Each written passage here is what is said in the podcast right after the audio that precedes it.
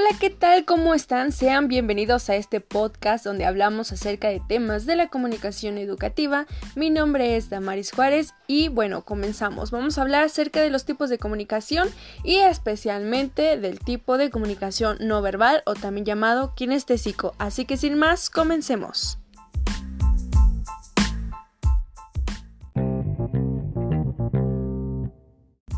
Bueno, Primero vamos a ver qué es la comunicación no verbal.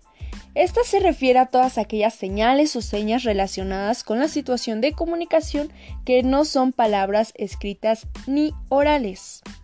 Estas señas pueden ser gestos, movimientos de la cabeza, corporales, postura, expresión facial, la mirada, la proximidad o cercanía que tenemos hacia la otra persona, el tacto, contacto corporal, orientación, tonalidad de voz y otros aspectos vocales, el vestuario y el arreglo personal. Todos estos factores van implícitos dentro de la comunicación no verbal. Todo el tiempo el rostro humano presenta diversas emociones y estados emocionales todo el tiempo. Es por eso que es muy fácil para nosotros poder expresar o comunicarnos no verbalmente con mayor facilidad, ya que nuestro cuerpo va a reflejar todas aquellas emociones, sentimientos, estados de ánimo, incluso lo que estamos pensando con movimientos espontáneos e involuntarios. Es muy difícil que podamos ocultarlo. Ejemplo, si yo estoy en una plática y digo que estoy muy feliz, que me siento muy bien, pero mi rostro refleja tristeza, refleja desánimo, pues obviamente se va a contradecir nuestro mensaje con lo que estamos presentando realmente. Es por eso que la comunicación verbal, no verbal, perdón, nos ayuda muchísimo para poder identificar tanto cómo está recibiendo el mensaje el receptor y cómo lo está enviando el emisor.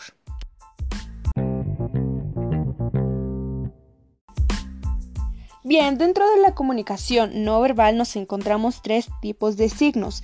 Estos signos son de afecto, de control y de adaptación. No son más que expresiones faciales y movimientos corporales que reflejan estado emocional de una persona, ya que puede reforzar o contradecir nuestro mensaje, el mensaje verbal. Son movimientos y gestos que monitorean y controlan la comunicación verbal con otras personas y sirven para adaptarse a las necesidades físicas inmediatas del mensaje. Dentro de la comunicación no verbal nos encontramos con expresiones micromomentáneas que revelan estados emocionales reales. Esto es porque podemos cambiar de un estado de ánimo a otro, es decir, a veces tenemos nuestra cara enojada, pero ocurre algo que nos hace reír y de repente nuestro rostro cambia completamente. Esta se deriva de las emociones primarias que tenemos, como la felicidad, enojo, miedo, sorpresa, tristeza, disgusto e interés. No podemos dejar de lado, y es bien importante mencionar, la mirada dentro de la comunicación no verbal, ya que regula y controla la retroalimentación y podemos observar si hay interés y atención por parte del receptor. La mirada también puede expresar demasiadas emociones, podemos encontrar en ella la tristeza, incluso amor, enojo, desesperación, preocupación. La mirada es muy capaz de poder transmitirnos todos aquellos aspectos. A través de la mirada podemos transmitir a los participantes del proceso de comunicación el respeto, una apertura a la participación o bien evitar ciertos comportamientos dentro de la comunicación a través solamente de la pura mirada. Y bien, también tenemos el tacto. Este nos puede dar muchas interpretaciones, ya que si estamos en una conversación personal, a lo mejor el que yo me acerque demasiado y toque alguna parte del cuerpo de esa persona, puede presentarse incomodidad o puede sentirse en confianza.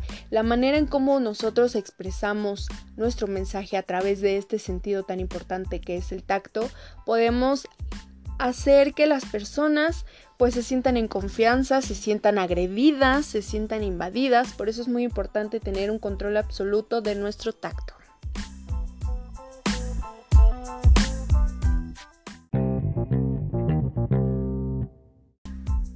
Dentro de la comunicación no verbal nos encontramos con un apartado llamado comunicación paralingüística y este habla del estudio de la expresión de los mensajes no verbales pero producidos por la voz.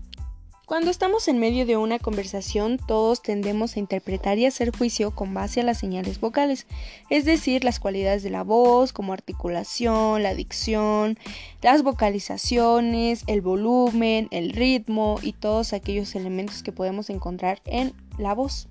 Dependiendo de cómo se presenten estas cualidades o estos elementos del volumen, del ritmo, de la dicción, de eh, de todo esto, pues podemos encontrar rasgos de las características de la personalidad del emisor o bien también del receptor. Podemos encontrar o podemos interpretar el estado de ánimo y los sentimientos que están pasando precisamente en ese momento.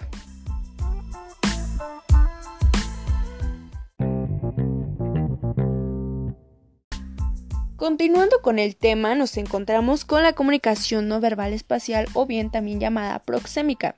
Esta se encarga de la investigación sobre cómo las personas son capaces de utilizar el espacio que tienen para poder emitir su mensaje. En cómo el hombre es capaz de percibir sus espacios ya sean personales o sociales. Hay una interesante aportación del antropólogo Edward Hall, que identifica cuatro distancias intrapersonales y define las relaciones entre las personas. La primera es la distancia íntima, la distancia personal, la distancia social y la distancia pública. Cada uno de ellos abarca distancias determinadas que van de 0 a incluso hasta 5 metros de distancia.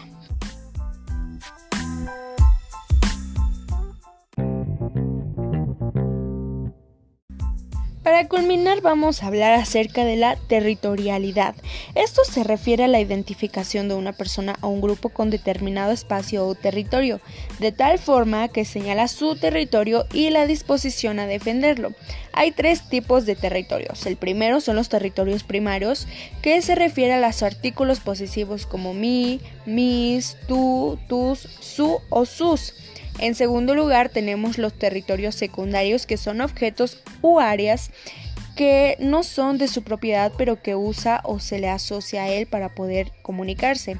También, y por último lugar, están los territorios públicos, que son áreas muy accesibles para la mayoría de las personas y que pueden ser de mucha ayuda para poder transmitir algún mensaje no verbal.